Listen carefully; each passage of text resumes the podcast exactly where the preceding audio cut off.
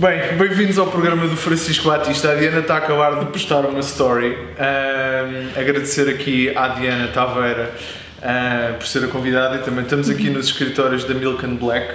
Ainda. ainda estão em construção. Ahm, Diana, apresenta-te às pessoas. Olá, eu sou a Diana Taveira. Porquê que o escritório ainda está em construção? Porque nós temos de dar a resposta aos clientes e a parte do escritório tem ficado um bocadinho para trás. O nosso objetivo era ter isto tudo montado hum, no início de janeiro, mas já estamos no final e as coisas não estão montadas. Mas então, eu sou então a fundadora, juntamente com o Diogo Dias, que é meu sócio, que vem aqui fazer um programa mais para a frente para falar sobre determinados assuntos com o Francisco. Quer dizer, não sabemos se ele aceita. A Diana, Aceita, aceita, aceita. a Diana disse que tens de convidar o Diogo e pronto, já está a assumir que ele aceita. Portanto, Ele aceita, olha, ele vai Diogo, acho fazer. que Ele vai fazer. E nós montamos então a nossa, o nosso bebê, que nós gostamos de chamar de nosso bebê, o nosso projeto. Já estamos a montar isto já há mais de um ano, há cerca de um ano e meio. um, que é Milk and Black, é uma agência de comunicação e storytelling, que tem várias vertentes, fazemos comunicação 360, porque nós temos incluído na própria agência, na Milk and Black, temos os serviços da agência de comunicação, agência de comunicação normal, e para além disso também temos departamento de produção de conteúdos interna eh, e também temos gráfica. Eh, temos tudo num só. São três, mas são três negócios ao todo. São três negócios ao todo. Ok. Mas uma marca vem ter connosco e nós fazemos Tudo. tudo. É produto-chave na mão. Muito bom. E então vamos começar pelo Sim. início e depois eh, perceber como é que foi o teu percurso até esses três negócios e Sabes que, eu, sabes que eu olho sempre para a câmara, tenho a Ah, mania não, de olhar não, para a não. câmara. Força, porque isto força. é a força do hábito. É a força Não, do isto de hábito. uma pessoa que já foi ou és ainda é apresentadora de televisão. troquei, saí da MTV em dezembro, Aham. que foi um trajeto muito giro. Saí da MTV em dezembro e agora em fevereiro vou entrar noutro canal. Ou seja, vou estar a fazer quatro Ah. coisas. Não podes revelar qual é o canal, não sabia. Ainda não quero dizer. Ah, tá vai ser anunciado esta semana. Portanto, esta semana, na quinta-feira, já vai ser anunciado. Ah, então isto só sai no, no próximo domingo, depois Ai, dessa pois quinta-feira. é. Espera, então deixa-me podes dizer. Sim, já posso dizer, vou ser a nova cara do We Entertainment cá em Portugal, que não tem apresentadores em Portugal, vai ser a primeira vez que vão Ah, adotar esse. Ah. Sim, É vão adotar esses moldes. É giro. É. Acho que é, é uma nova etapa, é uma Diana mais madura, Aham. eh, porque precisamente o target do We Entertainment é mais a malta da nossa idade. Aham. Um, e lançaram-me um desafio e, e aceitei.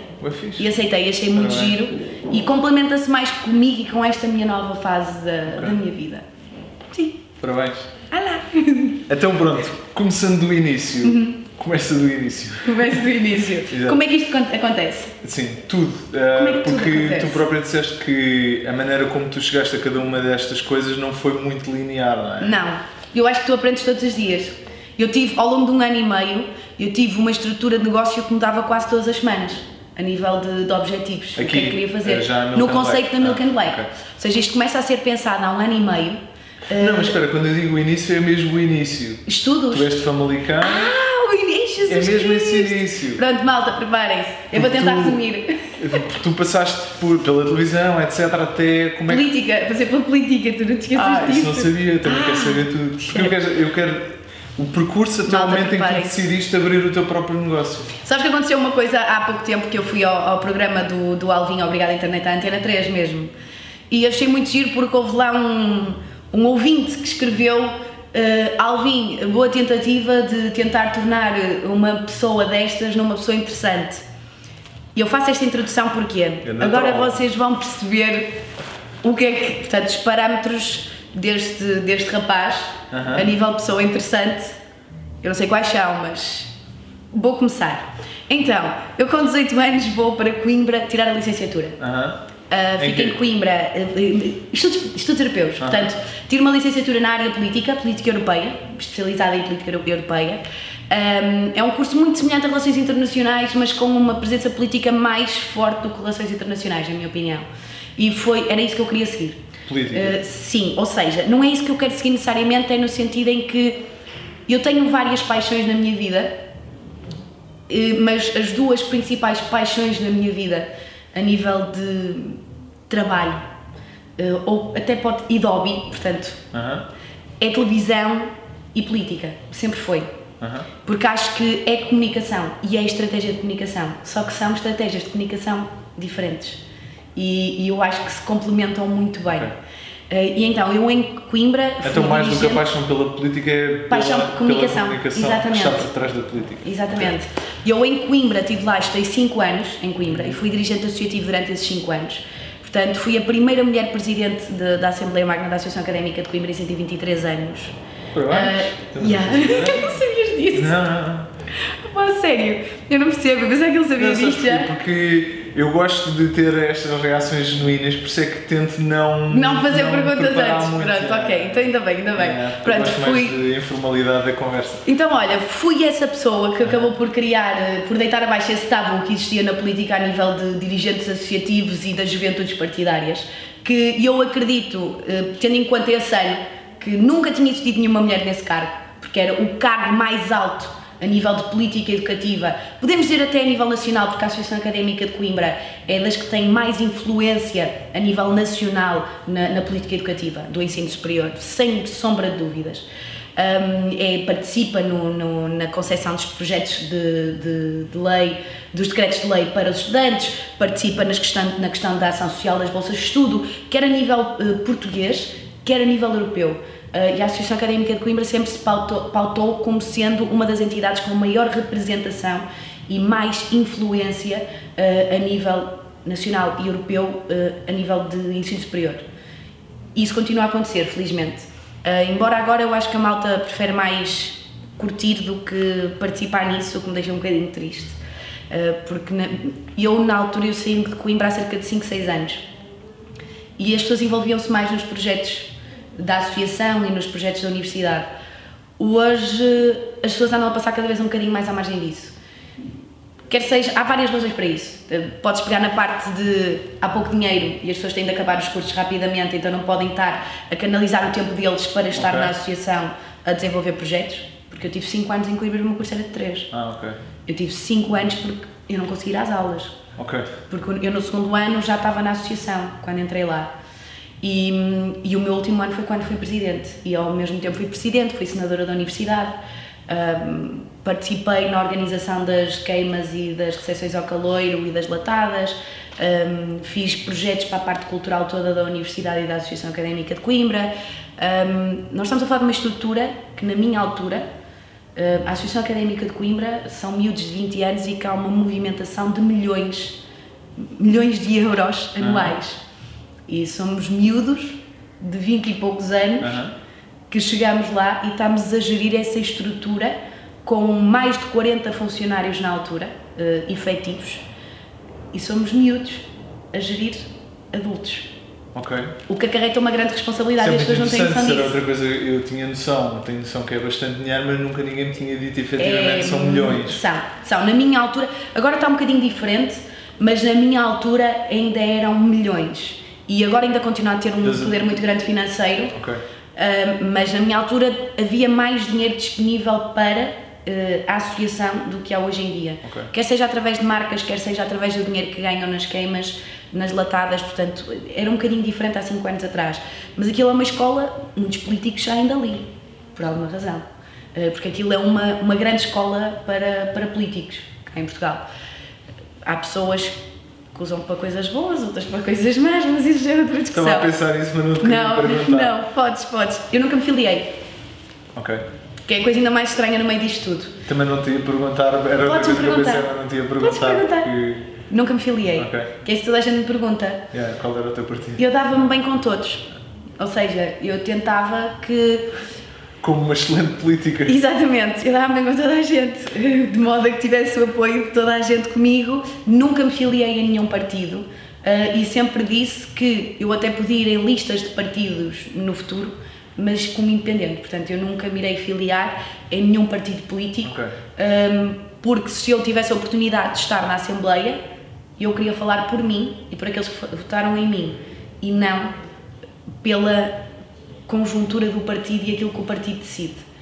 Um, e acho que é necessário, principalmente nos partidos com mais expressão em Portugal, no PS e no PSD, internamente, haver pessoas com uma presença independente para não funcionarem de acordo com o pensamento geral do partido. Mas já são outras conversas, pronto. Que senão eu começo-me a desenvolver. Pá, eu, eu já ia votar em ti, eu estava tipo a, a tirar o que ia fazer já a cruzinha aqui. Nunca perdi uma eleição, sabes? Nunca perdi. Ganhei sempre. com maioria absoluta. Tudo a que me Sério? candidatei. Portanto, maioria absoluta é mais de 50%, malta. Uh, Parabéns sim, também. há, há gente não sabe disto. A minha pesquisa não chegou até. não, não chegou. até. Mas então, depois o que é que acontece? Sais Eu estou em Coimbra, e- exatamente. Venho para Lisboa tirar o mestrado em marketing. Porquê? Na altura eu virei para o meu pai quando acaba a licenciatura e digo: pai, olha, eu quero ir para Lisboa porque eu quero ser apresentadora da MTV. E o meu pai, ó filha, ganha juízo. Por amor de Deus, tu é cada coisa que tu me dizes, é desde querer ser presidente da associação, desde. eh, Parece um bocado de vaneio tudo que eu digo, mas depois acabo por concretizar. Eu disse ao meu pai que queria vir para Lisboa porque queria ser apresentadora da MTV. E o meu pai disse: Oh Diana, por amor de Deus, Mas porquê a MTV em específico?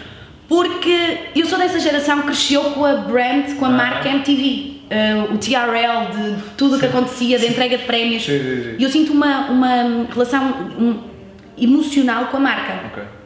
Sinto mesmo. Ah. E sempre senti que, entrando em televisão, eu queria entrar pela MTV, não por outro, por outro canal. Eu queria entrar pela MTV. Aham. E eu meto uma coisa na cabeça e sou um bocado obsessiva. Sim. Então venho para cá e o meu pai diz-me: Olha, mas é assim, eu não te vou deixar ir para Lisboa para seres apresentadora da MTV, não é? Porque isso não tem lógica nenhuma. O que nós podemos aqui acordar é: tu vais tirar o mestrado Aham. e tens de ter média acima de 14. Ok.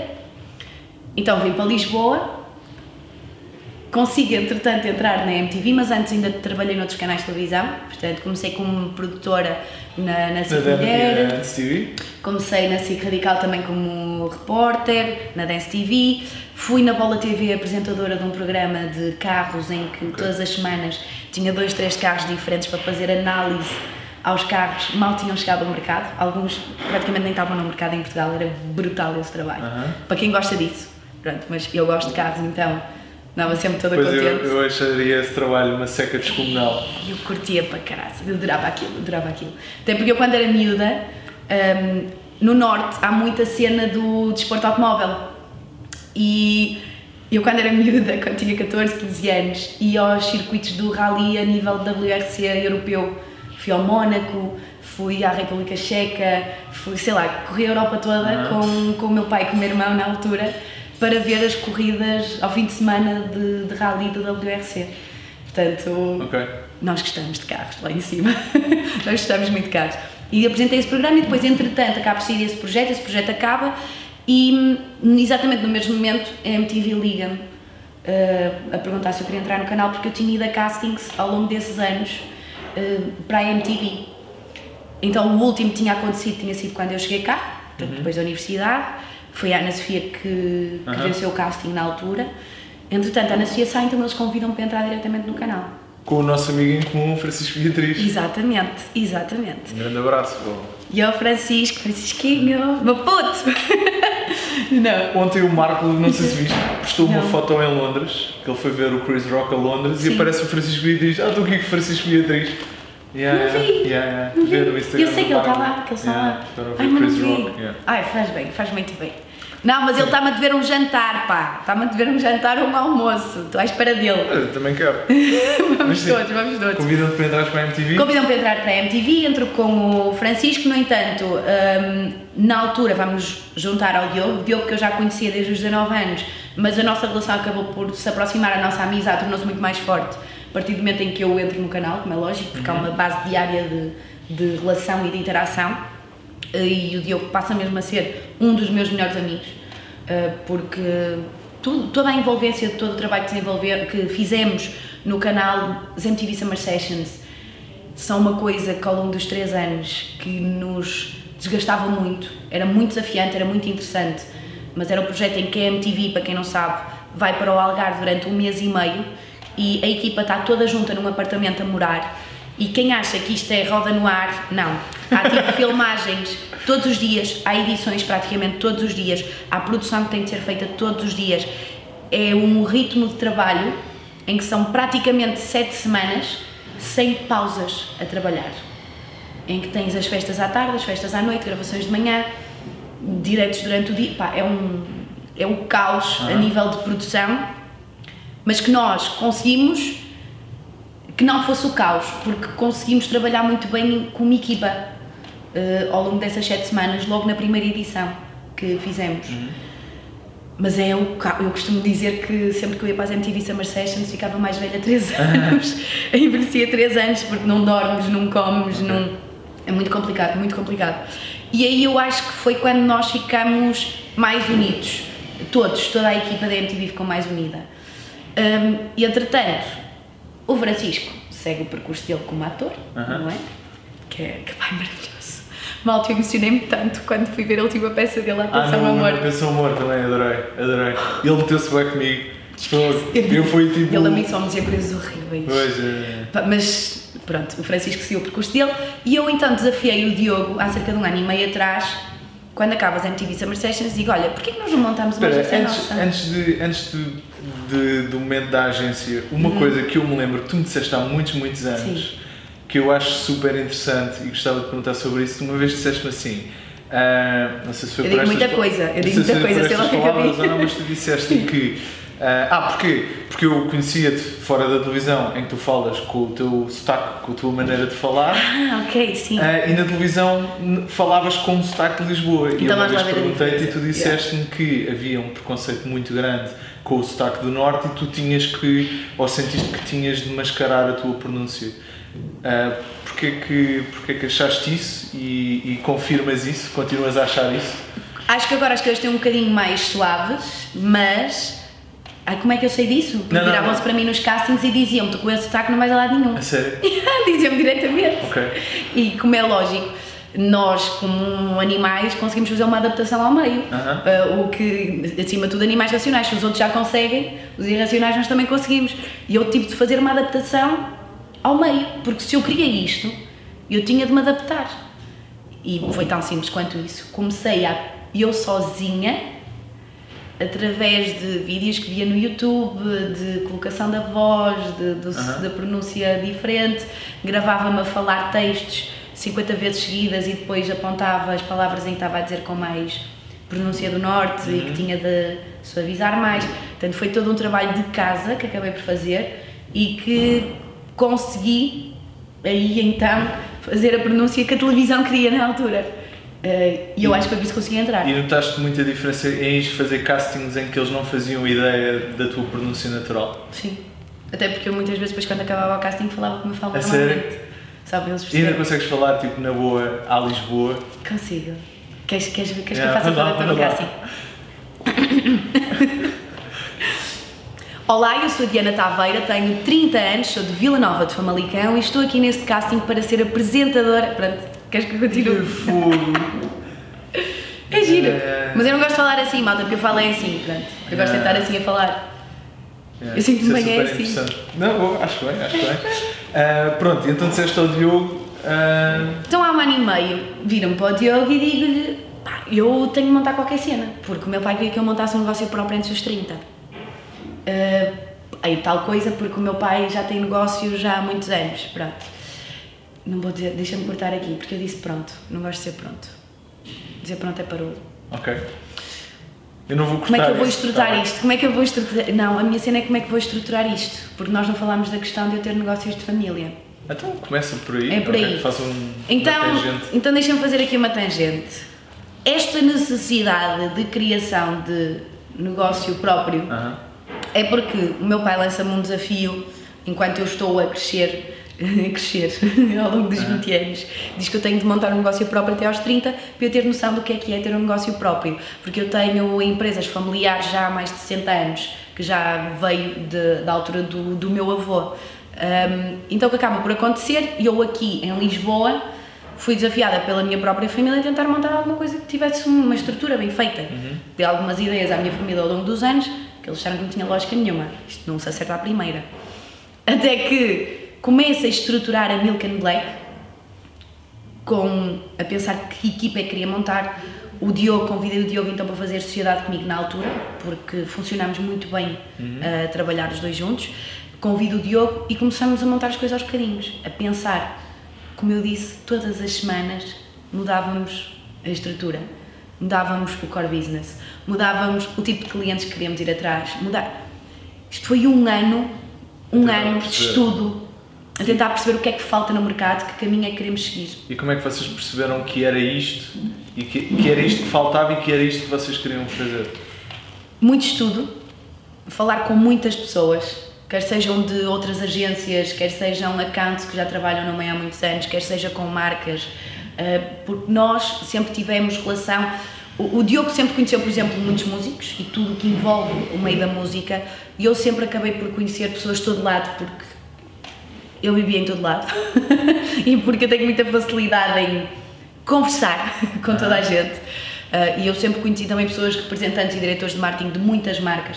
Até porque a Associação Académica de Coimbra, nós ao estarmos na associação a montar determinadas estruturas, nós tínhamos okay. proximidade com muitos diretores de marketing uhum. de muitas marcas, uh, como é lógico, porque essas marcas que pagavam Exato. as queimas, uhum. davam os patrocínios ao longo dos anos, uh, e dei essa continuidade para cá, para Lisboa, porque depois no meu mestrado também conheci muita gente, uh, em jantares, amigos, puxa amigos, portanto isto é tudo uma questão também de sermos um bocadinho relações públicas Uh, e de saber nós próprios, é? nós próprios e sabermos desenvolver uma conversa uhum. com quando estamos à mesa com quatro pessoas e uma delas até pode ser interessante e podemos aprender com eles.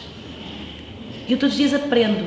Eu, eu digo que desde que nós começamos a trabalhar nisto a sério, que foi em julho do ano passado, eu todos os dias aprendo uma coisa. E, e, é fascinante como todos os dias aprendes uma coisa. No, no tópico do networking, há alguma dica que tu tenhas que achas que, que, seja muito fixe? Porque, por exemplo, se calhar para ti é natural falares que eu acho que é, porque já te conheço há uns anos que é super natural. Para mim é difícil a, a cena de meter conversa ou começar a falar com uma pessoa Sim. do nada. Há alguma dica que tu tenhas de networking que acho que funciona muito bem? Queres que eu te dê uma dica para o Web Summit? Conta-me. Web Summit, malta.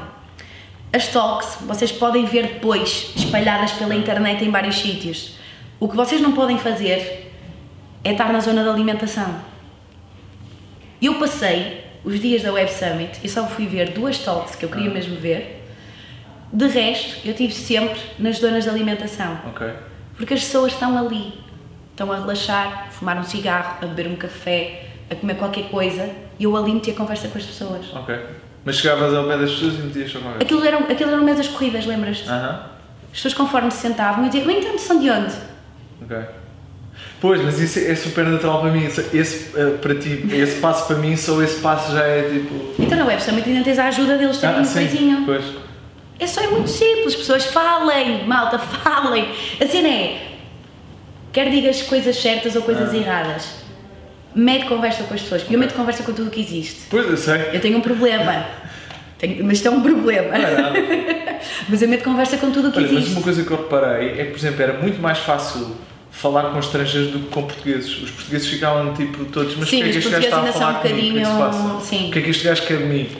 Yeah. Sim, isso eu, isso eu concordo. Que a malta estrangeiros estão muito mais abertos a isso, já estão muito mais habituados à questão do networking. Pois. E Outra coisa que eu aconselho, para quem é tímido, beber um copo ajuda. Eu não sou tímida, portanto imaginem quanto como eu sou quando bebo copos. É, pronto, já sou amiga de toda a gente logo. Ou seja, não estou a brincar. Na Web Summit, uma coisa que funciona muito bem é as Night Summits, é que sim, a malta sim. bebe um copo, relaxa e já conversa. Um, até porque nós, te, na Web Summit, tens muito conceito de pessoas muito inteligentes, mas que a nível de aptidões de interação social. Ok não é? São mais fechadas. Mas, por exemplo, para mim. Essas era... pessoas para relaxarem, se calhar com um copito, um copinho de vinho. Sim, sim. Já.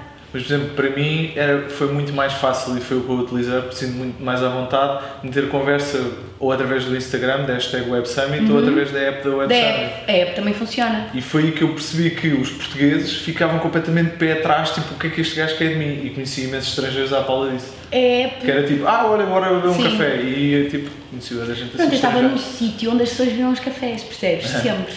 Essas máquinas de café? Ouvir o que é que as pessoas falavam, se fosse qualquer coisa que me.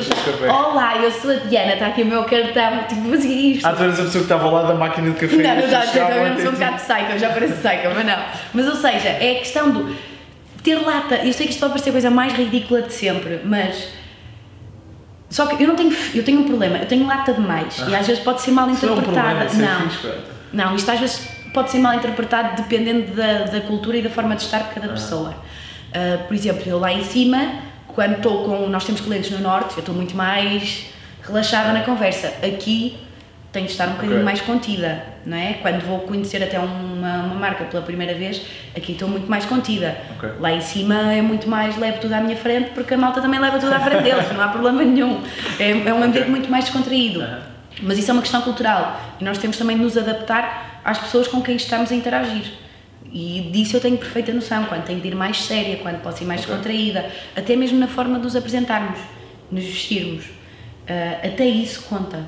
Com determinadas marcas e determinadas Ah. pessoas, tens de ir mais cuidada do que com outros. Pois eu tenho outro problema, sou mulher. Ah, De forma em que é um, é que é um problema. chamarem menina, Ah, ok. Conselho, a última pessoa que me chamou menina, eu só não passei, tipo, não veio à minha frente porque não calhou. Que é uma, aquela condescendência, aquela Sim, coisa sim, de estar a falar comigo, Aham. porque eu sei que parece mais nova do que aquela pessoa. não É como, ah, filho, não vais ensinar nada, porque estás aí a falar comigo assim. Não, é aquela coisa do. Eu sei que às vezes parece que sou um bocado miúda. Aham. As pessoas muitas vezes dizem, ai, tu parece que tens 22 anos ou 23. Não, mas eu não tenho. e a idade também não tem nada a ver.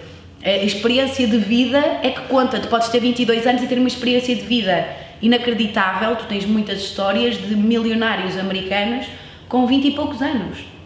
Tens muitas histórias. Aqui em Portugal é que ainda há um bocadinho esse preconceito. Portugal há dois preconceitos que eu tenho sentido muito. É a cena de eu ser mulher e eu ser mulher. Coisa de me chamarem menina, de me de estarem-me a dizer uma coisa no banco e depois perguntam-me, está a perceber? Ahm, O de- mansplaining. É. Será que vocês não percebem que vocês estão aqui e nós já estamos aqui? Até porque nós temos. Não é por mal, mas é mesmo aquela coisa. As mulheres são capazes de fazer várias coisas ao mesmo tempo, os homens não. Está comprovado. Ok. Se eu, na minha área Eu de gosto negócio- muito de só fazer uma coisa de cada vez. Exatamente. E aceito isso perfeitamente. Pronto, mas os homens. é- Mas é a forma de funcionar Ah. do cérebro de, de- dos homens e das mulheres. Por exemplo, eu quando estou a trabalhar com, com as accounts, com a Mary e com a Fátima, nós às vezes estamos a falar de três temas ao mesmo tempo. Quando eu estou a, tra- a tratar determinados pormenores com o Diogo, já sei que tenho de. é uma coisa de cada vez. Ok. Ok? Não é. não está mal nem está. É como é, bem. exato. É como é. Exato. É como é. Como por Ah. exemplo, quando estou a tratar de pormenores lá em cima com a gráfica, como é que meu pai, meu pai é homem, ou é que o, com o Barbosa é homem, aí eu tenho de estar a falar e a explicar as coisas. Não posso estar a falar de 10 coisas ao mesmo tempo. Como muitas vezes eu estou, que é um problema que eu tenho. Mas, mas há, há, há muito esse preconceito que é a idade, parece muito miúda, e é ser mulher. E por favor não me voltem a chamar menina, tá bom? Numa reunião de trabalho, quando eu é que estou a tratar do dinheiro, ok? É só esse pormenor. Isso é mesmo ofensivo. Ah, quando eu é que estou a negociar a parte financeira e me chamam menina, é, é só ridículo. É só ridículo. É só ignorância pura, portanto eu desculpo. Eu desculpo. Mas há, sei lá, há muita coisa que tu podes pegar aqui ao longo deste ano e meio que nós aprendemos. Ah, nós, eu digo eu e o Diogo. Por exemplo, o Diogo, hum, o Diogo tem uma forma muito mais calma de lidar com o negócio. O Diogo é muito mais a parte criativa.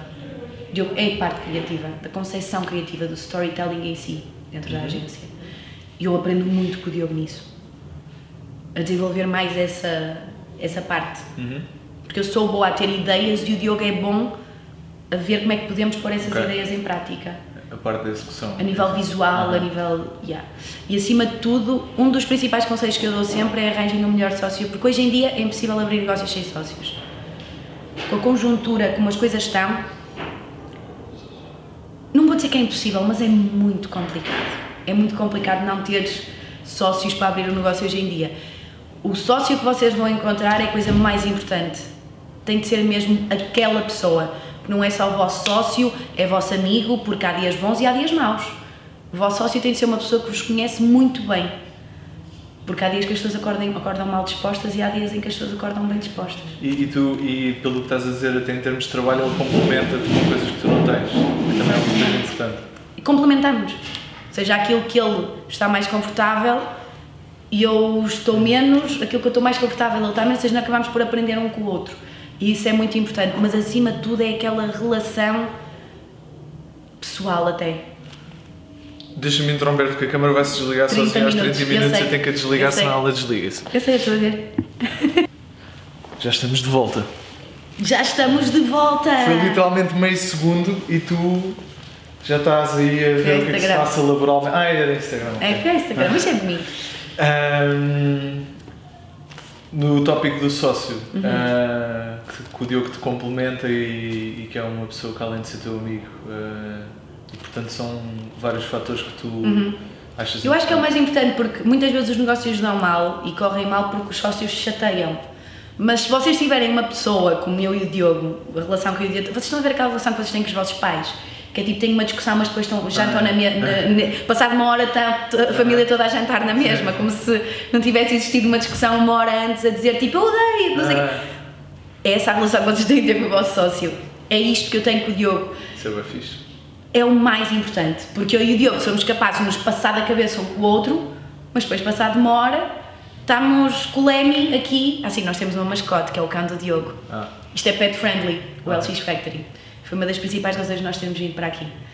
Então, estamos, passado uma hora, a passear o cão, não é? É muito importante. A questão do sócio é dos pontos mais importantes, porque se vocês não tiverem a relação com o sócio, podem, a, estrutura toda da empresa pode ir abaixo porque os sócios não se entendem. ok. Acima de tudo, e isso é um dos pontos mais importantes. Sem Boa dúvida. dica, Boa dica. Uhum. Ahm, Mais. Ok, deixa-me, porque lá está, entramos aqui por vários caminhos ao mesmo tempo, Sim. deixa lá voltar Isto é contar a historinha. Exato. Ahm, Vamos agora, parte do sócio. Ainda não falei daqui do LX nem dos clientes, portanto. ok, sim, mas deixa-me pensar, eh, em relação, ok, ahm, a parte da...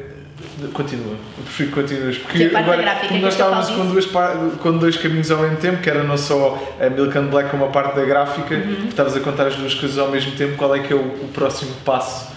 Ah, Então, nós. eh, explicar também um bocadinho essa parte, que é. Vocês estão-se a lembrar da introdução que eu fiz? Aquele senhor que foi dizer que eu era super desinteressante. Ah, ok. Aham. O que é que estão a achar? É, Eu acho que tenho várias coisas para contar na minha vida, mas pronto, várias vertentes, isso é o que torna uma pessoa interessante, não é, é? é. Tens várias vertentes? Hum, há vários pontos aqui que se um complementam. troll. deixa eu estar, É deixa eu estar. Não, mas deixa eu estar. Há várias vertentes aqui que se complementam, portanto, tenho a parte da empresa familiar, Aham. da gráfica, que acaba por se complementar na prestação de serviços da própria Milk and Black enquanto marca. Porque a Milk and Black é um. é- o objetivo é Milk and, Black, Milk and Black ser uma brand que depois tem esses departamentos todos associados. Ok? Com esses departamentos todos associados, aí nós temos o tal produto-chave na mão, fazemos comunicação 360, desde os flyers, eh, à imprensa, às estratégias online, à produção de vídeo, nós temos tudo aqui internamente, tudo. Eh, temos equipa para isso, temos pessoas para isso eh, e temos know-how para isso, que é o mais importante. Porque a questão de estar interligado negócios, nós também temos de saber como é que os vamos interligar, qual é o caminho que queremos seguir com isso. E aqui, acima de tudo, é nós darmos uma resposta mais competitiva no mercado, porque uma marca, em vez de ir a vários sítios pedir o serviço, vem ter connosco e nós apresentamos um valor mais interessante porque é tudo nosso. E acaba por ser muito mais competitivo. E era nesse ponto exatamente que nós estávamos, que era, eu tinha, eu tinha te perguntado como é que vocês perceberam que era isto, e tu Uhum. me disseste-me que falaste com pessoas de várias agências e etc. E o que é que sentes que falta no mercado que vocês vieram suprimir esse, esse, esse espaço em branco? E eu sim, olha, a nível, acima de tudo, nós chamamos isto uma agência de storytelling, que tu não tens propriamente esse conceito cá em Portugal de agências de storytelling, tens mais o conceito de agência de comunicação.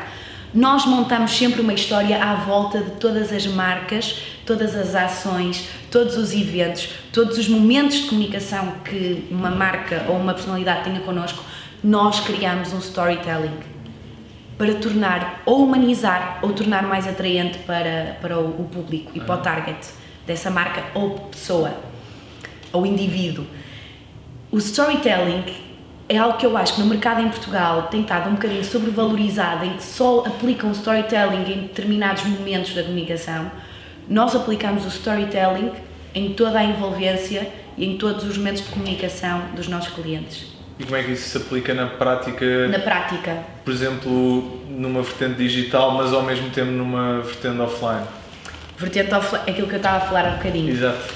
Haver sempre uma complementariedade, uh, o trabalho ser sempre feito em paralelo. Seja, nós quando estamos a contar uma história para a imprensa, isso tem de estar visível nas redes sociais dessa marca, mesmo que nós não estejamos a gerir as redes sociais dessa marca, porque eles têm uma gestão interna. Uh, nós pedimos para que seja tudo feito em parceria. Okay. Se nós não estamos a tratar, nós temos aqui casos de clientes em que nós estamos a tratar da comunicação 360. Uhum. Ok? Por exemplo, David Carreira. Nós estamos a tratar de comunicação dele 360. No entanto, temos clientes que só nos contratam para um serviço específico. A comunicação, acima de tudo, com o cliente é fundamental. Nós apresentamos sempre um plano ao longo dos seis meses em que vamos trabalhar com o cliente. Nós fazemos planeamento de tudo uhum. em Excel, adoramos o Excel. O Excel é o nosso melhor amigo. Uhum. Mas nós fazemos um planeamento a nível de temporal. Nesta semana vai acontecer isto, nesta semana vai acontecer isto, neste dia vai acontecer isto, neste dia vai acontecer isto. E apresentamos isto ao cliente e é aprovado pelo cliente. Só a partir daí é que nós trabalhamos. Nós fazemos uma análise, fazemos um planeamento e só depois é que vamos em prática. Depois do cliente aprovar tudo, para nós estarmos a ir de encontro à visão da marca ou da pessoa. Para tudo bater certo. E tu sentias que faltava isso no mercado em termos de, pelo menos, esse planeamento tão. temporal. Tão planeado. Tão planeado, ou seja, haver efetivamente Exato. planeamento. Uhum. Há uma coisa que eu digo que chamamos dizer muitas vezes que é: a parte das pessoas não faz puto de ideia o que é que anda para aqui a fazer. Há pessoas das agências de comunicação que são das agências de comunicação. Em que tu efetivamente começas a fazer perguntas concretas, eles dizem que fazem e acontecem, mas depois vais ali ao pormenor, eles não fazem puto de ideia do que é que estão aqui a fazer. Fogo, eu estou boa contente por teres dito isso. Porque eu tenho a mesma opinião ah, e yeah. é uma coisa que eu não digo muitas vezes porque. Não, podes dizer, eu e o Diogo sempre usamos com Fogo, mas sinto aqui uma cena tipo um peso assim do peito, porque eu concordo totalmente com isso. Não, mas acontece muito isso em Portugal, ou seja, as pessoas chega àquele ponto em que as pessoas pensam só abrem negócios por abrir. Porque abrir negócios toda a gente consegue abrir. A questão é mantê-los. A questão é continuares a provar perante o mercado que tens responsabilidade. Acima de tudo é, tu apresentas uma expectativa ao cliente e tens de cumprir com essa expectativa. Daí nós apresentarmos um planeamento. Nós apresentámos várias fases de trabalho, tudo em planeamento, ou seja, nós mandamos a proposta com as fases de trabalho, o que é que vai envolver quando, como, onde, Vejam o, o TED Talk que depois tu metes aqui embaixo. Qual? Uh, que é o TED do How, Why. Ah, do. Simon Sinek. Exatamente, pronto. Isso. Nós adoramos isso. Isso para nós é Bíblia. Isso para nós é Bíblia. E isso foi um dos primeiros passos para nós montarmos a nossa Milk and Black. Portanto, isso é como nós analisamos os nossos clientes. O vosso porquê?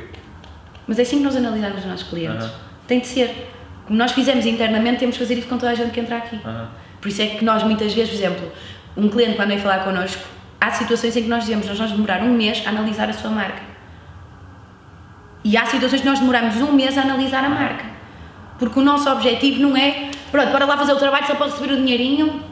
Não. Nós queremos fidelizar. Uhum. Nosso objetivo é trabalhar a longo prazo. Não é ter um cliente durante um mês ou dois. É ter durante seis meses a um ano. E esse é o caminho da agência. Sim, sim, sim, é fazer sempre contratos seis meses a um ano. Daí haver um planeamento. Daí todos sabermos, todos os envolvidos a trabalhar aquela marca, todos sabemos para que, para que lado é que estamos a ir. Uh -huh. E isso é o mais importante. Na produtora de conteúdos. Eu, eu, já ouvi pitches lá na, na Bounce em que claramente quem estava do outro lado não compreendia nem quis compreender aquilo que nós fazemos e queremos fazer. Uhum. Produtora de conteúdos. Uhum. Tu tens muitos freelancers a fazer vídeos. Uhum muitos mega competentes uhum. e muito bons. Mas há uma coisa que falta na produção de conteúdos em Portugal, que não falta, nós temos aqui, que é realização em condições, concepções criativas, uhum. gui, uh, guiões a nível de planos, não é só de texto. Isso é o que o Diogo faz. O Diogo, num vídeo, monta a concepção criativa toda, uhum. desde o material, como é lógico, aos planos, em que momento é que vai acontecer cada plano, que tipo de plano é que é, que tipo de lente é que ele vai usar naquele plano. O texto é o mais básico de tudo, a gente sabe fazer textos. A questão é como é que tu vais montar a nível visual todo o vídeo. Nós fazemos isso para todos os clientes. Olha, Diana, é muito fixe tu estás a dizer isso, concordo totalmente com isso, porque o que acontece hoje em dia muitas marcas, empresas pequenas e grandes contratam e eventos contratam uh, pessoas para filmar, mas em maior parte deles o que eu vejo é que faltou alguém de marketing É a pensar naquilo. É mais do mesmo. Porque vê, É vês- os aftermovies básicos. Sim, sim, sim, sim. Yeah. A minha questão é, nós quando apresentamos um orçamento a um cliente, nós dizemos, vocês querem ser mais um no mercado ou querem dar o próximo passo? Por exemplo, uma das pessoas que acreditam em nós para dar o próximo passo a nível visual da apresentação da estrutura foi o chefe Kiko. Nós fazemos todos os anúncios, vídeo, para todos os restaurantes do chefe Kiko. Estamos a fazer isso, já fizemos do talho e fizemos do hot. E tu vais ver todos os outros anúncios de restaurantes, todos estão a mostrar a comida E vocês mostram o quê? a identidade dos restaurantes do Chef Kiko Ok. é completamente diferente. Por exemplo, ligamos a personalidade do Chef Kiko, que é a cara dos restaurantes, com a identidade e o conceito de cada restaurante. E isto é um brainstorming que acontece connosco e com o cliente. É tudo em equipa. É tra- nó- nós estamos sempre a dizer trabalho em equipa, trabalho em equipa, trabalho em equipa, mesmo até com os clientes. É trabalho em equipa, estamos sempre a trabalhar em equipa. Porque é muito melhor quando estamos todos juntos do que se estivermos sozinhos a fazer as coisas. No Chef Kiko, por exemplo, no, no primeiro vídeo que nós fizemos para eles, fui apresentar o restaurante What, tem uma, um conceito de comida saudável eh, feita a vapor. Então, a história do vídeo é o, o Kiko, caso não saibam, o Kiko faz maratonas. O Kiko corre à séria, faz trails e maratonas e essas coisas todas. Ele é amigo do Diogo, eles todos são. O Diogo, olha, por exemplo, hoje está a fazer também um, uma maratona qualquer. Tipo, são malucos da cabeça. Que eu acho 50 km, tipo, básico. 50 km, às vezes normal. Não, não. Pronto, nem Eu correr. Pronto, mas fazem isto, fazem trails e fazem essas coisas. E o, o Kiko, como tem isso muito presente na vida dele, a corrida, nós decidimos, juntamente com o Comer o Mundo, que é a empresa dele, pensámos num fio condutor em todos os vídeos, todos os restaurantes, que é o Kiko vai aparecer sempre a correr. Porque isso é uma característica Sim, dele. sim, sim. Além de que ele é super frenético e não sei o quê, tipo, sempre a mil. Aham. O que é que nós fizemos? No primeiro do What, associamos o conceito de vida saudável do Kiko à concepção do próprio restaurante. As imagens do restaurante só aparecem no final. Ok. E nós estamos a apresentar o restaurante. Mas só no final é que aparece o restaurante. Tens de ver. Por exemplo, o talho.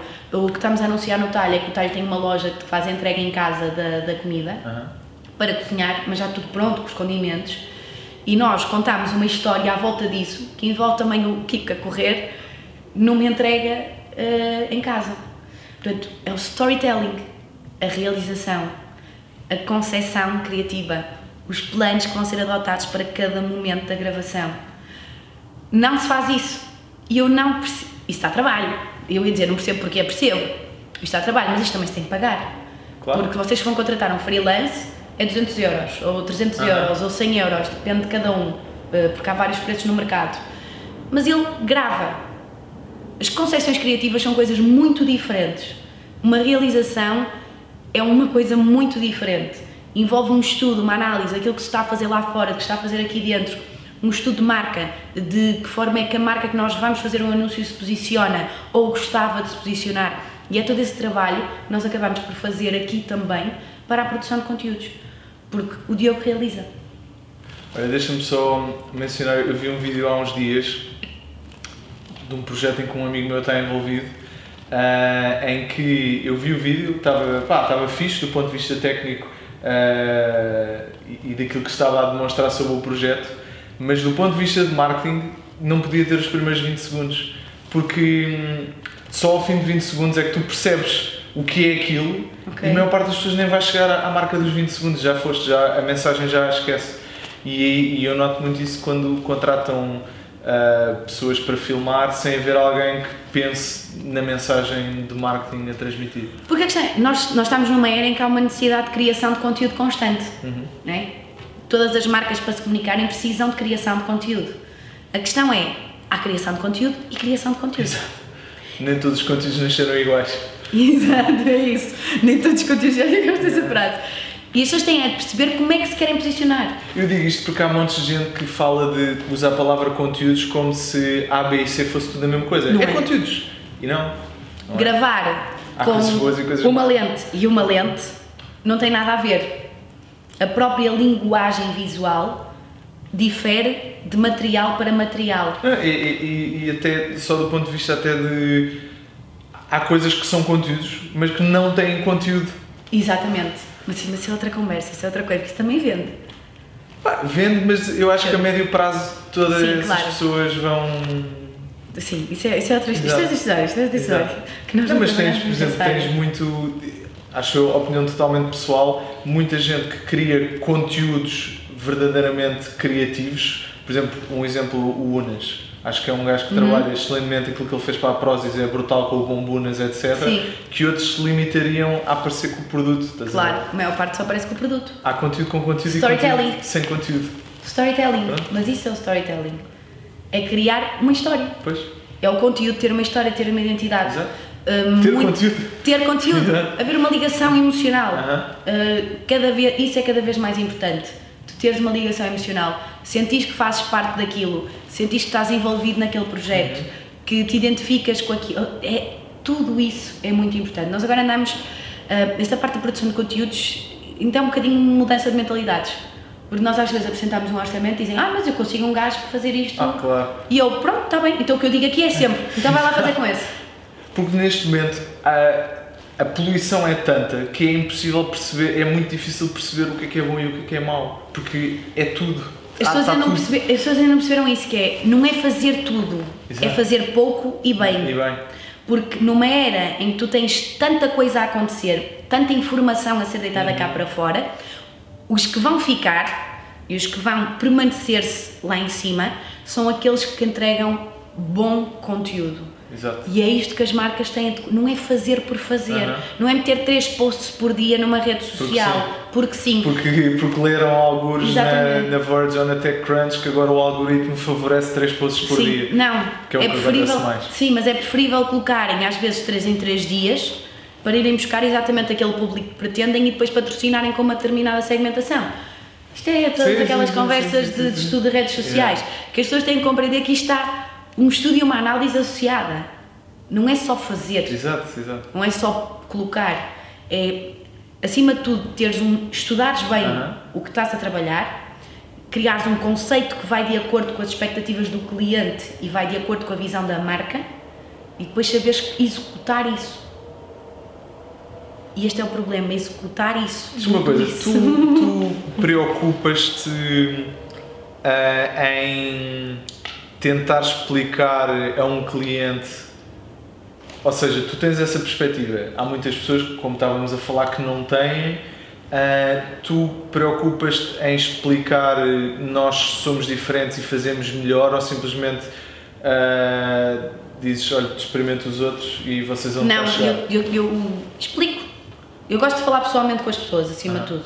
Eu não gosto nada de tratar coisas por, eh, por telefone ou por e-mail na primeira abordagem. Gosto que, que os negócios são as pessoas. E se as pessoas se interligam quando estão a ter a primeira reunião, isso já é meio caminho andado. Eh, Quando há uma ligação Ah. a nível profissional, já é meio caminho andado. E eu tento sempre explicar às pessoas o que é que nós fazemos e porque é que podem fazer melhor quando nós vamos ter Ok. com uma determinada marca. Porque o mercado está tão cheio de agências, porque está. Ah, como, é que, como é que vocês se elevam? Nós fazemos outro tipo de trabalho que as agências não fazem, aquilo que eu te digo. Ok. Nós temos internamente comunicação 360, nós fazemos tudo aqui. Nós temos tudo aqui. Então é mesmo fazer e deixar que o trabalho fale por si. Sim, Ok. é muito isso. Nós costumamos dizer que é, muitas vezes quando temos clientes um bocadinho mais céticos relativamente àquilo que apresentamos, nós aqui dentro somos sempre assim, pronto, vamos, vamos dar um mês que ele vai perceber. E passado um mês, e eu gosto sempre de perguntar todos os meses a- aos clientes que nós temos, então o que, é que, que é que estás a achar do trabalho, não sei o quê. Ai, estou a adorar, não sei. Estou sempre, gosto de estar sempre Fixe. em comunicação com eles, que é para compreender se estamos a ir de encontro às expectativas. Mas não deixamos de ser uma, uma agência nova no mercado. Aham. E já, já tive situações de marcas com que falei que foram para outros, outras agências porque por simplesmente ficaram a olhar para mim do estilo pá, mas que, que é que que- como é que me podes provar que vais fazer um trabalho melhor? Pois, Uh, que agora já não temos tanto isso. porque já tens mais portfólio. já temos mais portfólio, de- só o facto da New, da New Balance ser um dos nossos principais clientes já posiciona a Milk and Black de outra forma. Tu a comunicação do David Carreira, por exemplo, a ação que nós fizemos em dezembro, que foi o lançamento da agência. Uh, eu adorei que vocês fizeram nas stories. Do David é. É achei, conta-me isso que eu achei isso. Como é que isso se monta? Achei isso muito bom. Aquilo foi o não foi o caso explica, de dá muito o que trabalho. É que foi e depois explica a história de como é que chegaram lá. Então, ai, isto, isto é muito básico. Eu e o Diogo a termos ideias é uma coisa estúpida. Eu e o Diogo somos do estilo, olha, vamos para a esplanada ali de Carcavelos. Mas, mas a ideia não só é boa, como a execução foi muito boa. Mas a questão é esta, nós sabemos executar tudo aquilo que apresentamos. Temos uma equipa boa a nível de execução. Então conta a ideia, conta no que é que consistiu. Pronto, então nós estávamos um dia em Carcavelos, na casa do Diogo, na parede, desculpem, na parede, na casa do Diogo. Então começamos a fazer, estávamos a fazer um estudo de, hum, a nível musical daquilo que se faz lá fora, o que é que se podia fazer. Imagina que estás a trabalhar uma Anitta. Imagina que és a agência de marketing da Anitta. Uh -huh. O que é que tu fazias para potenciar ainda mais? Uh -huh. Nós não pegámos em exemplos pequenos, pegámos em exemplos grandes daquilo que podia ainda ser mais trabalhado neles, uh uhum. para depois aplicar no mercado cá. Fazemos ao contrário. Okay. Então começámos a analisar várias coisas que já se fez, de que forma é que se podia potenciar e depois daqui. Isso é uma ideia muito fixe de, para brainstorm. Ah, sim, sim, sim. É Mas não trabalhámos com a Anitta, pode ser que um dia ah. trabalhemos, não, ainda não sei. ainda não se sabe, pode ser. Então, esta ideia foi muita. Ou seja, estávamos a falar disso das stories, eu e o Diogo. Uh, e estavas a falar nestas stories, temos de fazer qualquer coisa com Insta Stories, não sei o quê, que agora a malta usa muito as Insta Stories, os alcances têm sido até muito bons nos Insta Stories, há muita gente que tem maior alcance até a nível uh -huh. de Insta Story do que propriamente a nível de post, uh -huh. por causa dos algoritmos e dessa, -huh. dessas, dessas questões todas que estão, estão associadas. Nós temos na base. Pronto, Insta Story, Insta Story, Insta Story. E o Diogo diz, e se fizéssemos uma coisa qualquer em cadeia em vários Insta Stories?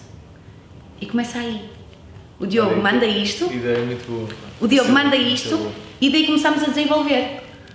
Dividirmos a música em 10 segundos. Uh -huh. Lance, no lançamento de uma música, eh, ou seja, isto não estava a ser pensado para o David. Uh -huh. Nós temos várias concepções criativas para vários lançamentos de singles portfólio está aqui na agência, à venda.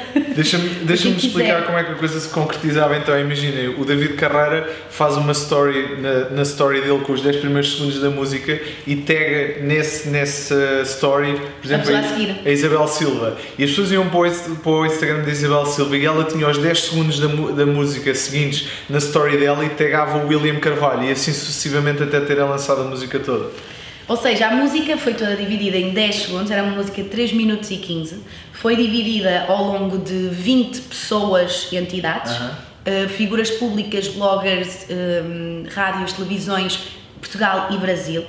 Um, em que tivemos um alcance a nível de, de seguidores, envolveu 19 milhões de seguidores que o nosso objetivo era 15 milhões de seguidores em todos os, os 20 uh -huh. meios e, e quantas visualizações é que tiveram? 3 milhões nos Insta Stories. Tivemos 3 milhões de, de, de, de, visualizações nos Insta Stories. Tirando depois tudo o resto, nós temos ali a análise toda, que é quanto é que cada pessoa aumentou, uh, os números, as percentagens, uh, eu não sei isso de cor, mas nós acabámos por fazer um, um estudo à própria ação. Olha, e como é que convenceste pessoas uh, muito grandes a alinharem nessa ideia? Amigos. Qual é a pessoa que tu achas que é mais improvável estar ali ou achavas que não ia aceitar? Ah, sabes o que é que eu vou responder ao Galino Carvalho? É meu amigo. Porque a questão é essa. Nós, aqui na agência, nós somos uma equipa de quatro pessoas em que nós pegamos, nós apresentamos sete ideias ao David. Eu apresentei na altura sete ideias ao David. Um, e disse, olha, eu tenho estas sete ideias aqui. E ele, ah, quero essa. Ok. Então compra-nos logo essa ideia. Isto num jantar. Tipo, uma coisa muito uhum. descontraída, tranquila, em que tipo, estamos a jantar mostra-lhe a ideia, mostra as ideias que nós estávamos a conceber a nível de música, de lançamentos de singles, e ele diz-me logo, pá, Diana, então eu quero ficar com essa ideia, eu fico com essa ideia já. Ok, então compra-me aquela ideia ali, naquele momento. Uh, a partir daí, juntou-se a equipa e vimos, juntamente com o David, as pessoas que podiam fazer parte desta cadeia. Há pessoas que não aceitaram, como é lógico. Uh, nós falámos com o presidente Marcelo. O dobro das pessoas. Pensamos também, como é lógico. claro que pensamos. Mas nós pensamos no dobro das pessoas do que aquelas que efetivamente acabaram por sim, ficar sim. lá, não é? Fazer brainstorming, uh -huh. pensar nas pessoas. Há umas que não podiam, há outras que não queriam, há outras que queriam e não entraram. Portanto, Aham. há, há várias coisas que aconteceram aqui ao longo desse processo que foram duas semanas apenas de pôr aquilo em prática Aham. duas semanas de caos. Uh, vocês podem imaginar o que é pessoas que estão no Brasil e em Portugal. Nós fomos gravar toda a gente, toda a gente. Aham. Portanto, aquilo é um Insta Story, mas gravado por nós, porque aquilo depois é editado, aquilo tem um filtro que é para todas as imagens parecerem que fazem parte do mesmo vídeo, um, que é para haver uma coerência a nível de visual entre as stories.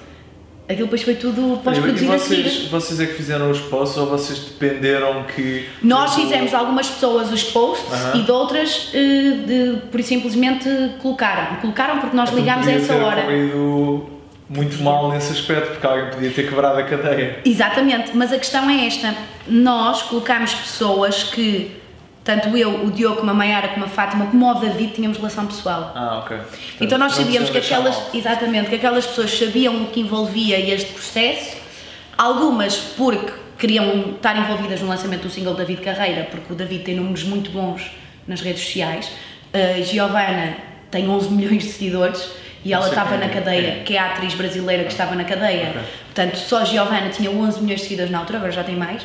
Um, e havia muita gente também que se queria envolver nesta, nesta corrente, Ah. nesta cadeia por causa disso, Ok. por causa dos números que estavam envolvidos. Depois que a pessoa que ela fosse tagar ia receber um tráfego Exatamente, gigante dela. exatamente, sim. É. porque acima de tudo é, mas tentámos ir também às pessoas com quem temos relação pessoal Hum, e tentámos ir a vários mercados.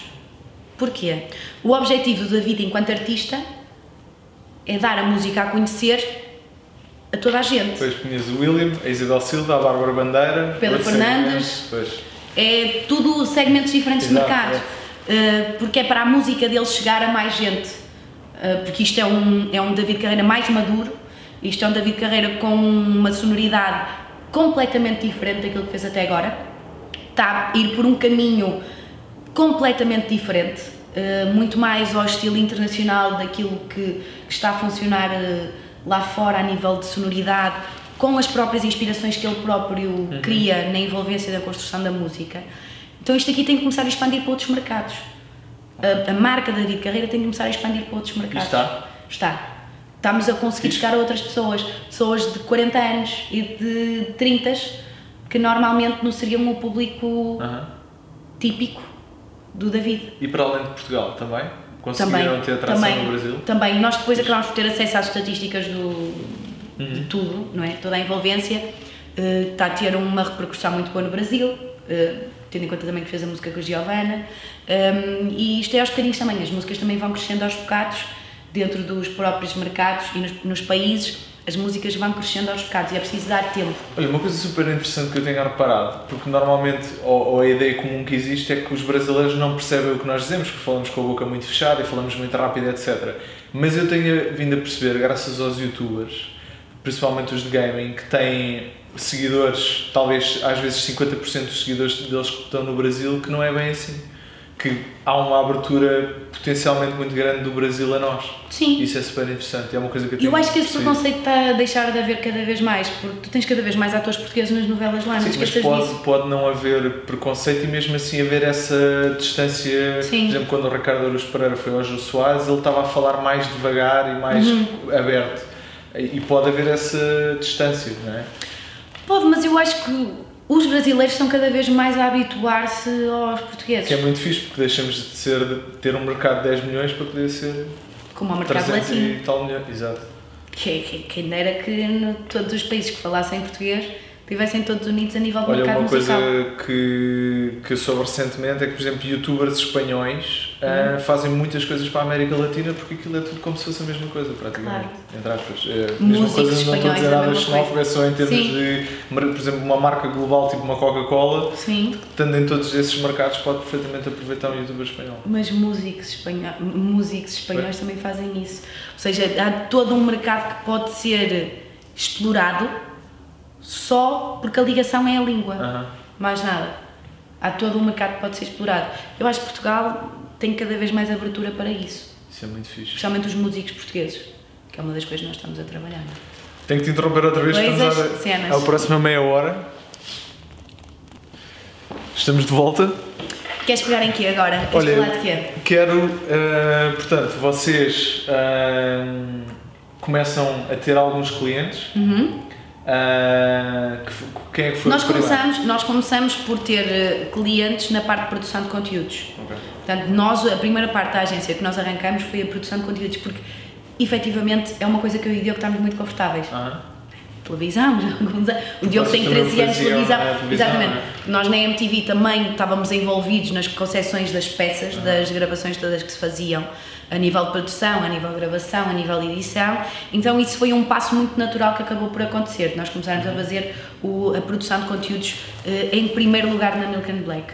Um, o primeiro trabalho que fizemos foi, foi para Everything Is New, em que fizemos um mini documentário para o Cham 41 em janeiro do ano passado, eh, quando eles vieram cá ao Coliseu.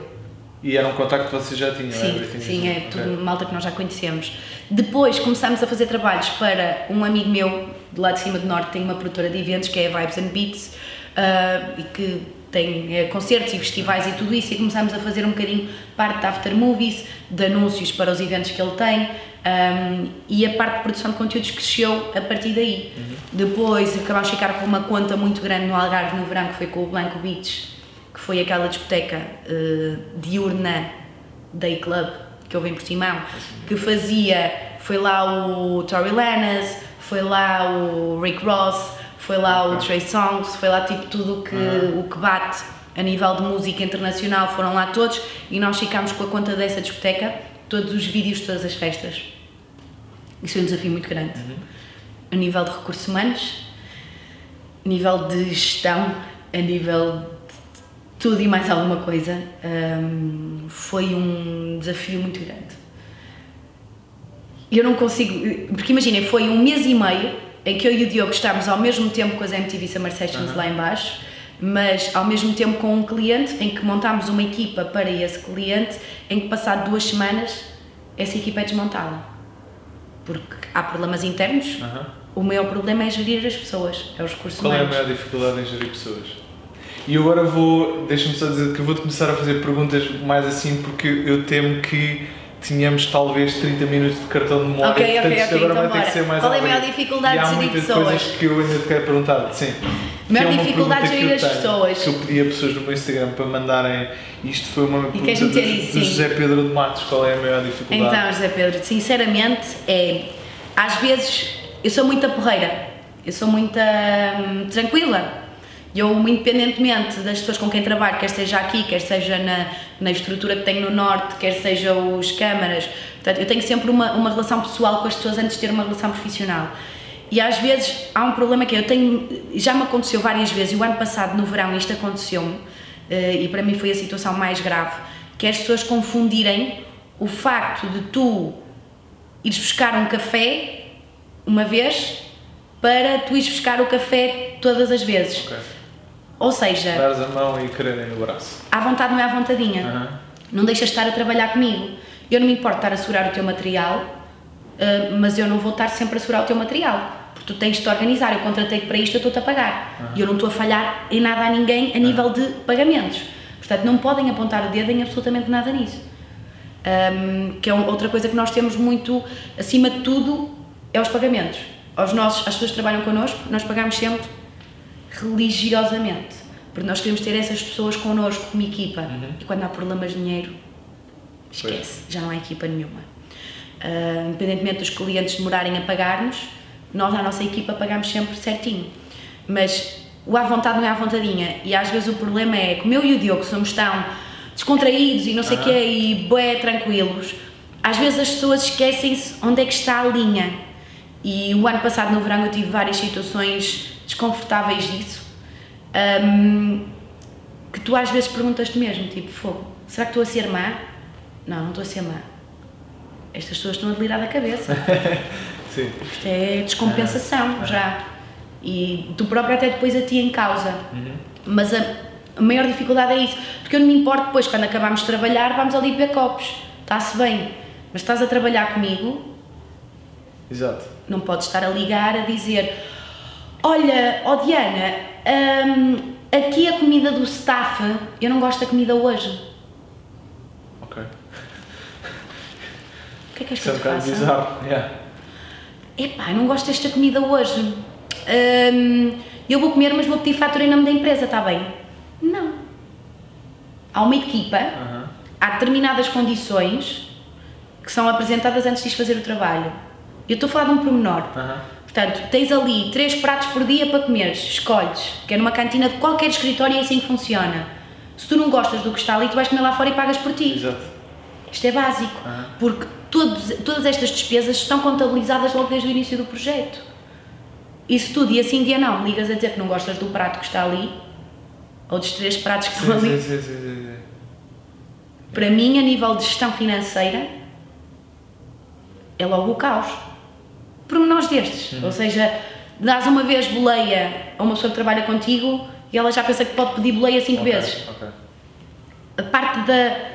O ser porreiro não quer dizer que à vontade seja à vontadinha. Yeah, yeah, yeah. Né? E é a malta saber os limites. Uhum. Que é quando estamos a, a trabalhar, saber os limites de quando estamos a trabalhar.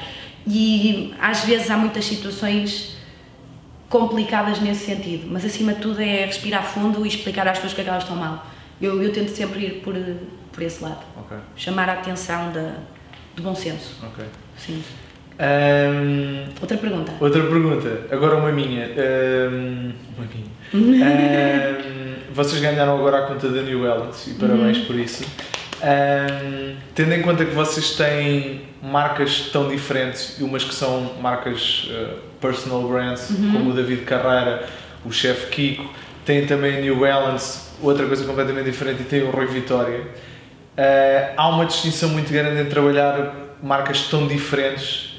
ah, Mas, qualquer, mas a minha questão não é essa, eu não vou. E a em parte do Vitória é através da Icon Stars. são marcas de serviço barra Sim, sim, sim, mas deixa eu só explicar. Essa parte do Vitória nós temos uma parceria com uma agência uh, de atletas, que é a Icon Stars, que tem vários atletas e treinadores associados. Então nós acabamos por fazer um serviço de consultadoria, de apoio e em parceria, a nível de comunicação também 360, ou seja, tudo o que for Uhum. necessário, com os atletas e, e com os treinadores que estão na Icon Stars, que é o nosso cliente é a Icon Stars. Ok. Não os atletas, portanto, nós trabalhamos os atletas da Icon, que Uhum. é o caso do, do Rui Vitória como treinador, como é o caso do João Domingos como tenista, atleta, temos também o caso do Douglas Costa também na Icon Stars, portanto, há todo um leque de, de atletas que eles têm, hum, de pessoas ligadas ao mundo do desporto, eh, que nós acabamos por trabalhar e dar apoio eh, nesse trabalho e desenvolvemos uma parceria dessa forma com essa, com essa agência. E de que forma é que é diferente trabalhar Agora, uma pessoa e não um é. produto? Eu vou-te explicar aquilo que eu te disse desde o início. Nós analisamos todos os clientes de forma independente. Ou seja, pode-me aparecer aqui duas marcas de ténis, mas eu vou fazer a análise e o estudo das duas Aham. sem ter como base a anterior. Ou seja, nós fazemos as análises isoladas de cada marca que vem ter connosco. Portanto, o trabalho vai dar ao mesmo. Ok. É indiferente se é do mesmo segmento ou se é de outro segmento. A análise e o estudo que envolve é para nós conhecermos aquilo, ou seja, quando eu digo aquilo é a marca ou pessoa, enquanto brand, como é que eu vou comunicá-la? Ok. E cada marca ou pessoa é diferente. A única diferença é que um produto tu podes encaminhá-lo da forma como entenderes melhor. Uma pessoa não, porque as pessoas têm vontades, as pessoas têm opiniões, as pessoas já têm expectativas e, e caminhos pré-definidos na cabeça. E como é que lidas com esse lado pessoal em que a pessoa tem uma expectativa, mas tu achas que o, o melhor caminho para ela é outro? A mudança de mentalidades é a cena mais difícil, mas eu acredito que a mudança de mentalidades dá-se com a- o aumento da, da confiança entre o cliente e a agência e os accounts que são responsáveis, um, e entre demonstração de trabalho ao longo do tempo em que se está a, a desenvolver trabalho. E começa a chegar a um ponto em que o próprio cliente já começa a pedir-te opinião porque tu já provaste que fazes bem o teu trabalho, uh, o elo de confiança começa-se a, a estreitar cada vez mais e aí tu já começas a ter algum tipo de. já te começam a ouvir e já começam a querer a tua opinião, mas isto é um trabalho contigo. Ok. É um trabalho acima de tudo um, de relação, relação pessoal, que é tal coisa, relação profissional, relação pessoal, porque tu tens de tens de fazer com que essa pessoa confie em ti. Um, e a confiança transmite-se através de trabalho bem feito. acima de tudo, acredito nisso. Essa frase é muito boa. Sim. É, essa frase é muito boa. Próxima pergunta, de uma contrânea tua, Sim, já sei, de uma que é a. Mariana Souza Lopes, que enviou uma pergunta no Instagram. Ela está a pensar em entrar, eh, ou gostava de entrar no lado comercial ou de back-office da indústria Sim. musical ou do espetáculo, e ela pergunta-te qual é que é a melhor maneira ou como é que tu aconselharias a fazer isso. É assim, eu comecei como produtora. Ah, portanto, mas porquê? Porque é que eu consegui, eu candidatei-me a um trabalho a nível de produção e fiquei logo. Que era como fazia uma- a produção de um programa na SIC Mulher que era apresentado pela Raquel Estrada na altura e que era realizado pelo Miguel Braga. Agora, porquê é que eu entro logo? Porque eu tinha o percurso académico de ter estado em produções como a Queima das Fitas, como as Recepções ao Caloiro. Hum, eu acho que a universidade é uma altura muito boa para nós fazermos portfólio também, mas para demonstrarmos aquilo que somos capazes de fazer e até para percebermos o que é que queremos fazer, Uh, porque é, o, é aqueles anos em que tu podes cometer os erros que não irá ter uh, qualquer tipo de, de consequência no, de ti enquanto profissional. Porque se for no mercado de trabalho, podes ser despedido. Na universidade, se as coisas correrem mal, voltas a fazer novamente e tentas fazer melhor.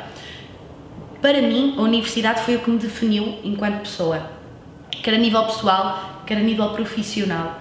Eu na universidade foi quando eu me conheci. Mas porquê? Porque eu metia-me em mil e uma coisas Ok. para tentar encontrar a minha identidade profissional, aquilo que eu gostava de fazer, Aham. aquilo que me fazia acordar. Ou seja, experimentar várias coisas. Exatamente, experimentar várias coisas, até mesmo os moldes de produção que eu fazia. Se tu me perguntares, a parte da estrutura da queima das fitas foi uma coisa que eu dei apoio, mas não adorei. Parte, de, parte de recepção ao caloiro, hum, era fixe, mas tipo, também não era a cena que me, que me Aham. fazia palpitar o coração, estás a ver? Tipo, para ir fazer. Mas depois descobri uma coisa que eu adorava, que era a parte da cultura da Associação Académica de Coimbra. Uh, A Associação Académica de Coimbra tem teatro, cinema, uh, fotografia, ou seja, tem uma série de departamentos que dão workshops aos estudantes, uh, tem uma série de, de eventos ao longo do ano e isso foi aquilo que eu mais gostei de trabalhar, que foi o desenvolver e potenciar esses departamentos que a Associação Académica de Coimbra tinha a nível cultural. Mas eu descobri só isto no terceiro ano. Antes fiz outras coisas. Portanto, é ir ao- aos bocadinhos e tentar perceber qual é a área a nível de produção e de espetáculo que tu gostas mais. E eu descobri essa. Boa, boa, boa, boa. Depois, quando cheguei cá, candidato-me àquele trabalho, eh, que era a produção de um programa de televisão, e fiquei, eh, e foi aí que eu comecei a conhecer muita gente no meio. Porque era um programa que era apresentado pela Raquel Estrada, que envolvia moda, envolvia marcas, envolvia outras figuras públicas eh, aqui em Portugal, ou seja, foi uma boa entrada para eu me começar a, a conhecer o meio e começar-me a dar com as pessoas do meio. Mas eu aconselho sempre parte de produção, e sempre pela produção, como assistente de produção. Começar uma coisinha mais pequenina, trabalhando bem, vais conseguir, consegues começar a ganhar o teu espaço dentro daquele, daquela área de trabalho. Boa, boa, boa, boa. Olha, Mariana, aproveita o networking e manda uma mensagem à Diana. Ahm, alguma vez te disseram, epá, estudos europeus não dá para nada? Ai, tantas vezes! Tantas vezes! E Mas tu me curso não nada. A não, ser que seja tipo medicina ou engenharia ou Sim, direito. e mesmo que seja. Eu tenho uma amiga minha que tirou direito que agora é câmara. Ah, sim, mas se uma pessoa não tirar medicina é pouco provável que venha Sim, ser medicina. Claro, claro. Não, mas é- eu, por exemplo, a minha licenciatura eu não a tirei com o objetivo de trabalhar nessa área.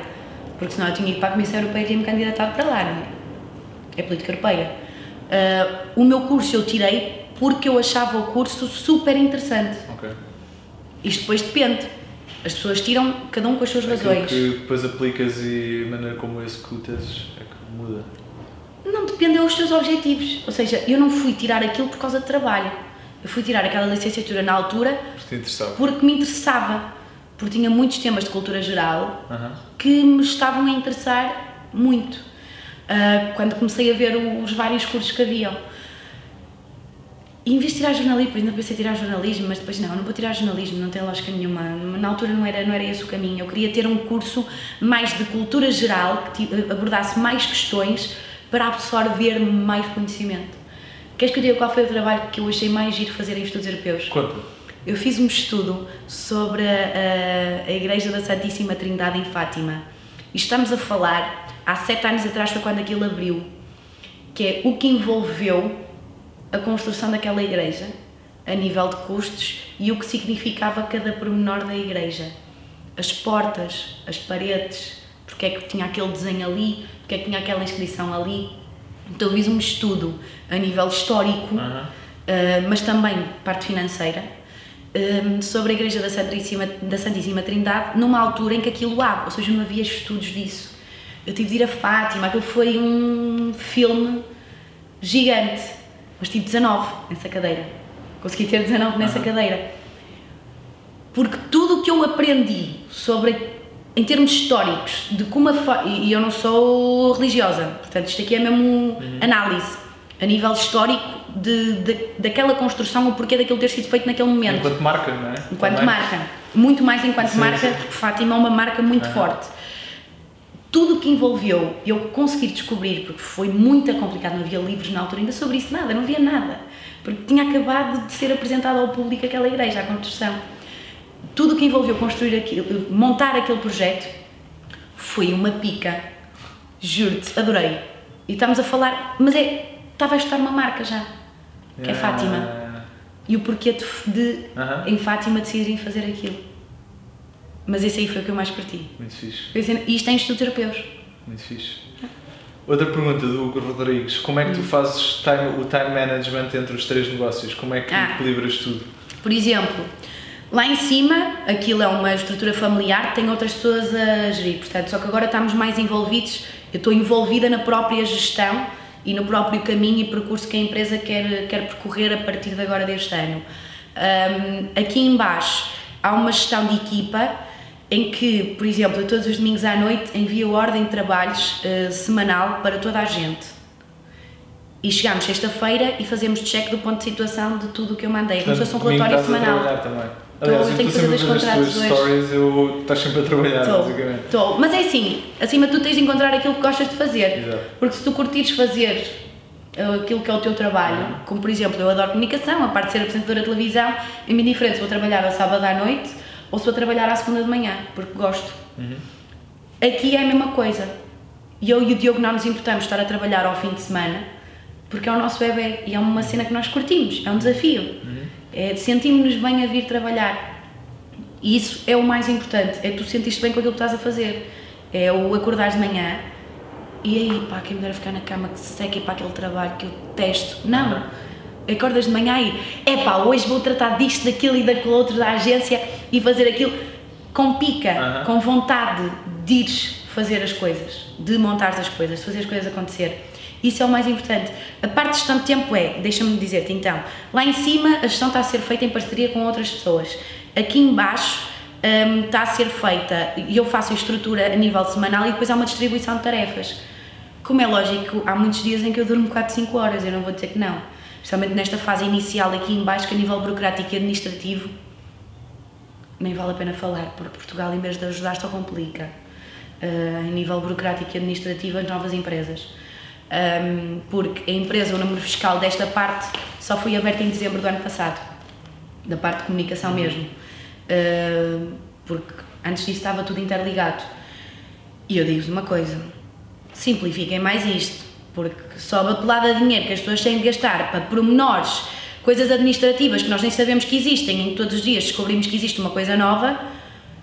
Jesus, é que eu digo-te uma coisa, eu acredito que muita gente começa a montar uma empresa e desiste à meio.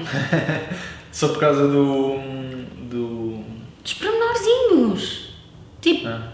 mas que não pode falhar. Pois. Pormenorzinhos da segurança social e, de, e das finanças e dos contratos e de, e de passwords para não sei o que, não sei o que mais e depois documentos que têm de mandar, coisas que tens de carimbar e coisas de. Opa, por amor de Deus, seguros de trabalho que tem de ser não sei o que, não sei o que mais, e. Fogo. A sério. Sim. Eu perco anos de vida só nesses pormenores. Mas agora as coisas já estão a...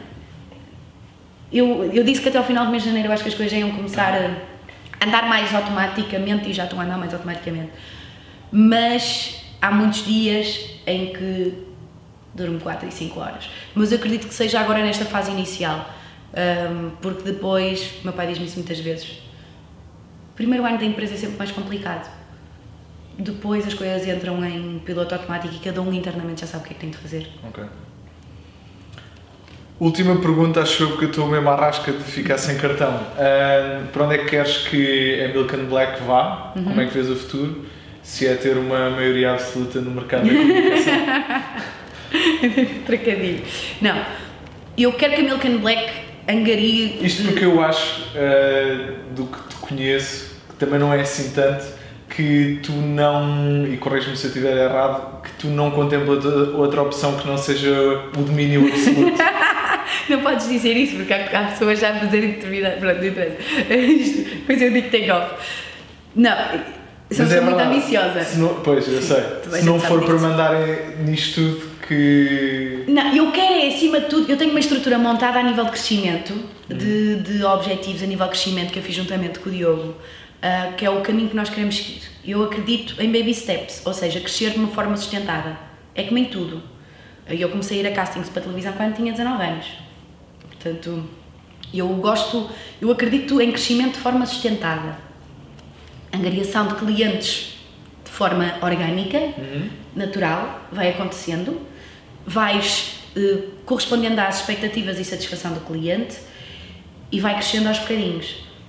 É claro que o que eu estou a oferecer aqui, na Milk and Black, é uma coisa que há muito pouco em Portugal, que é uma empresa que tem tudo.